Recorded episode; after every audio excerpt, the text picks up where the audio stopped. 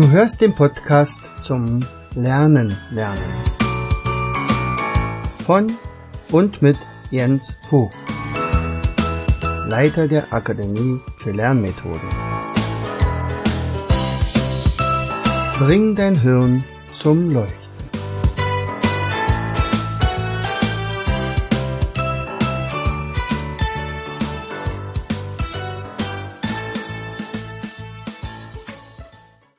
Hallo und herzlich willkommen zu einer weiteren Episode unseres Podcastes Bring dein Hirn zum Leuchten. Schön, dass du wieder eingeschaltet hast. Hier ist dein Jens. Ich hatte beim letzten Mal etwas äh, gesprochen über Projekte. Also, dass wir eine ganze Menge an Projekten da haben, dass äh, zum Beispiel klar, gleichzeitig dort auch Projekt nebenan lief. Also ich nehme auch heute dieses, äh, diese Episode bei mir von der Terrasse aus. Da war nämlich vor kurzem mal ein Projekt am Arbeiten. Da haben wir jetzt eine Überdachung äh, mit Beschattung, also richtig cool. Da freut man sich, dass man also tatsächlich auch bei großer Hitze ohne weiteres auch draußen sitzen kann und das aushalten kann. Ja, und äh, ich wollte noch einen kleinen Nachtrag machen. Also ähm, und zwar zwei persönliche Eindrücke, äh, was solche Projekte auch bewirken. Also in dem Fall geht es um Mini-Projekte, ja, also nicht welche, die sich über Jahre hinziehen, sondern, naja, sagen wir mal, relativ kurzfristig angegangen wurden. Unter anderem war das eine Projekt, wo ich wirklich total stolz am Ende war, als es dann fertig war, das Projekt Puppenhaus für Enkelin Lotta. Lotta wurde vier Jahre und ähm, die Mutti von Lotta, also die Steffi, hatte als Idee, sag mal, wir hatten doch damals so ein Puppenhaus, das du uns damals gebaut hattest. Kannst du das nicht wieder ein bisschen aufmöbeln? Die Möbel haben wir tatsächlich ja noch, äh, aber das Häuschen müsste sicherlich noch ein bisschen repariert werden und so. Und dann hatte ich mir das so angeguckt. Wir hatten es nämlich oben auf dem Boden zu stehen und dann haben wir es wieder vorgeholt. Und dann dachte ich, na ja, da sind viele Ideen dabei, aber hm, das geht besser. und dann habe ich tatsächlich äh, gesagt, okay, ich habe jetzt vier Wochen Zeit und in dieser Zeit werde ich jetzt also ein wunderschönes Puppenhaus bauen zum also wie so eine, wie eine Puppenstube, nicht? Aber das war jetzt nun wirklich ein Puppenhaus mit, äh, am Ende ist es geworden, eins, zwei, drei, vier, fünf Zimmer, fünf Zimmer, eine Sonnenterrasse und ein Balkon. und ein Fahrstuhl. Ein Fahrstuhl, der musste rein.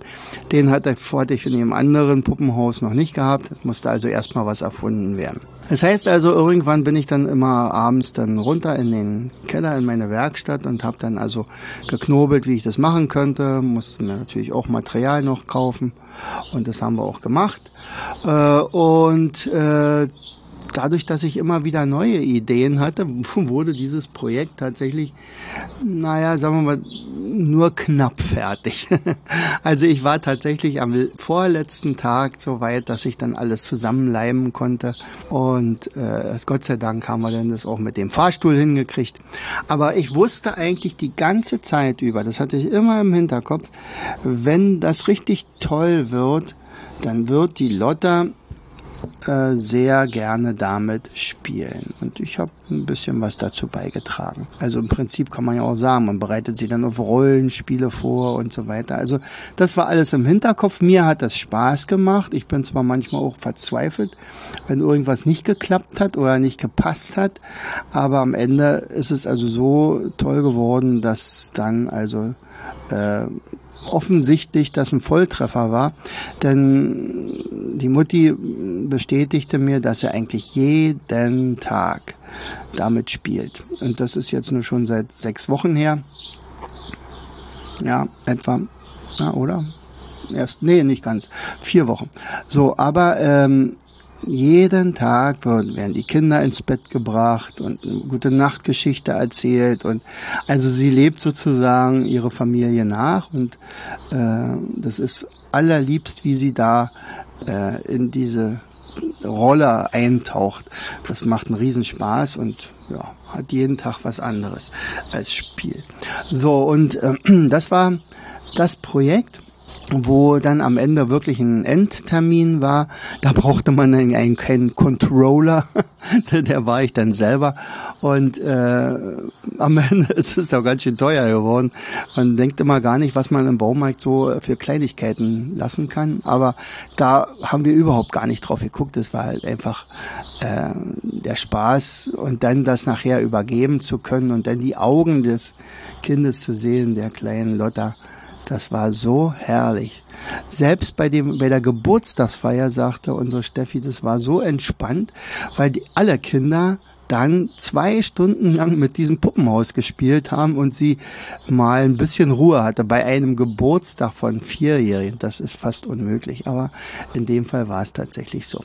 Also das war zum Beispiel so ein Projekt, wo man sagt, wow, das hat Spaß gemacht und wirklich den Effekt erzielt, den es macht. So, äh, eine andere Sache war, leider hat meine Frau Hüftprobleme bekommen in diesem Jahr und sie konnte also kaum kriechen und, und sie ist aber diejenige, die nach und nach im Prinzip den Garten übernommen hatte, weil ich mit der Firma äh, viel zu viel zu tun hatte und äh, sie war diejenige, die praktisch äh, für die Blumen und für die, äh, ich war früher mal für den Nutzgarten verantwortlich, aber selbst das habe ich dann schon gar nicht mehr so richtig geschafft.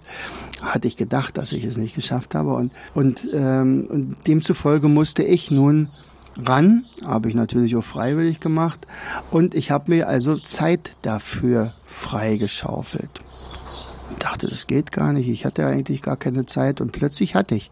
Denn der Garten sollte natürlich auch nicht äh, entsprechend schlimm aussehen. Er musste natürlich gepflegt werden, Rasen gemäht und, und die Tomaten äh, nicht nur gepflanzt, sondern auch äh, gegossen und, und gedüngt und weiß ich was alles. Und der Kompost musste, das, der Kompost war sowieso mein Ding, weil das ist wirklich körperliche Arbeit. Aber andere Sachen sind halt meist nicht mehr in meinem Verantwortungsbereich gewesen.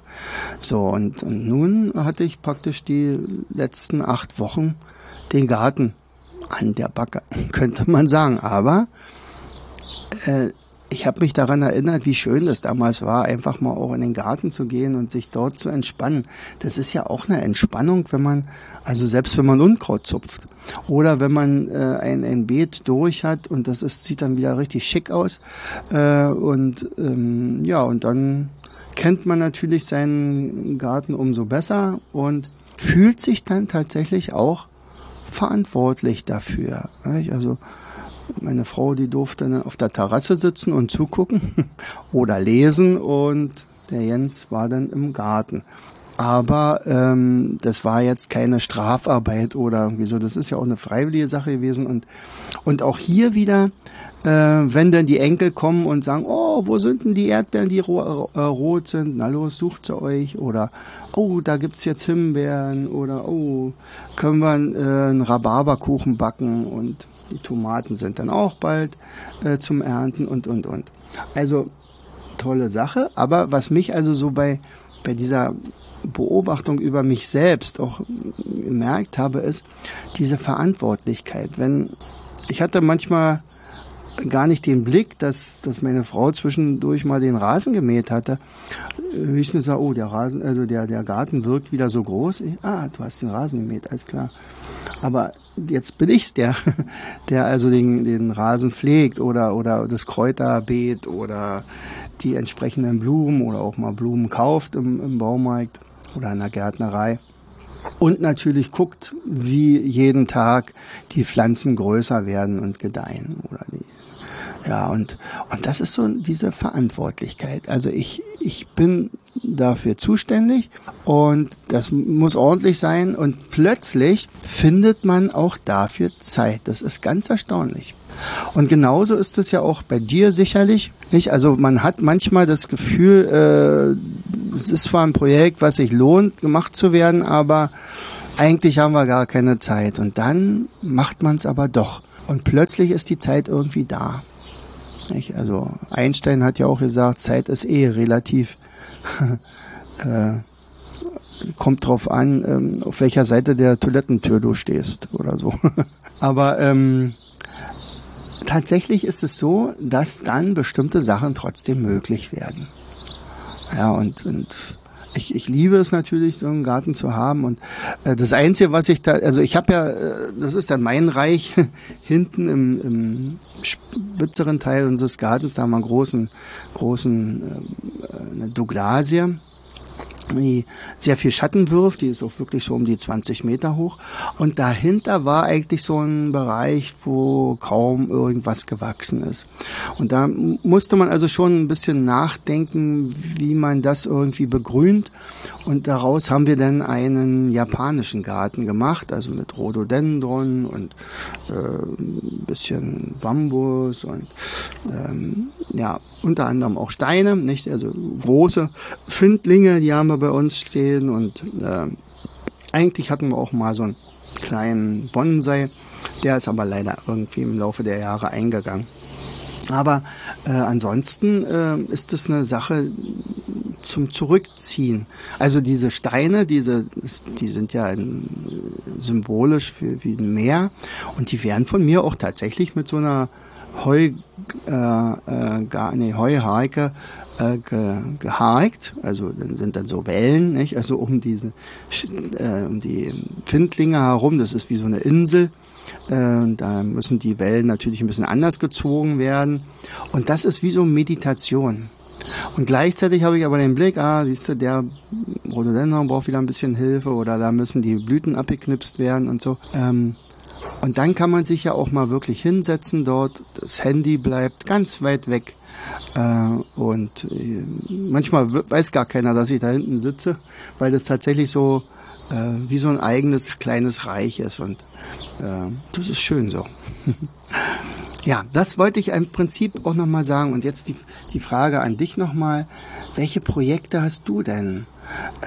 Wo ziehst du dich mal zurück? Oder Vielleicht schreibst du mir ja auch mal per Mail info at mindstation.de, äh, was dein Lieblingsprojekt war, was du mittlerweile schon abgeschlossen hast und welche Auswirkungen das hatte. Ja, oder, oder du schreibst mir, sagst, okay, was, was habe ich vor mit dem Lernen? Demnächst habe ich ein Lernprojekt vielleicht vor. Also willst du vielleicht Heilpraktiker werden oder, oder möchtest du ein Studium anfangen? Also beides schreibt mir gerne mal in info at mindstation.de. Ich werde es auch nochmal in die Shownotes schreiben. Ähm, was du vorhast. Eins kann ich dir auf jeden Fall als Projekt Ideengeber vielleicht an, äh, anregen. Äh, schau doch äh, mal schon mal auf die Landingpage äh, unseres Kongresses, Learn to Learn Kongress, also unser dritter Learn to Learn Kongress. Äh, da sind garantiert ganz, ganz viele Beiträge, wo du Ideen dafür kriegst, welches dein nächstes Projekt sein könnte.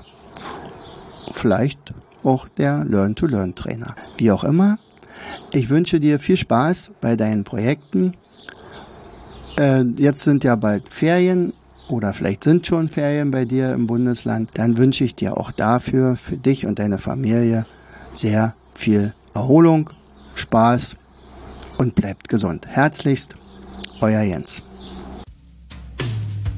Du hörtest den Podcast Das Lernen lernen. Bring dein Hirn zum Leuchten.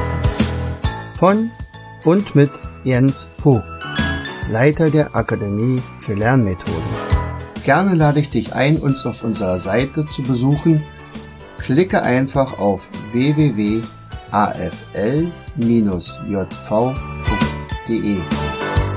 Hier findest du weitere wertvolle Hinweise, die dein Lernen leichter machen. In unserem Shop www.mindmaps-shop.de wirst du viele praxiserprobte Produkte rund ums Lernen finden. Bis zum nächsten Mal. Dein Jens.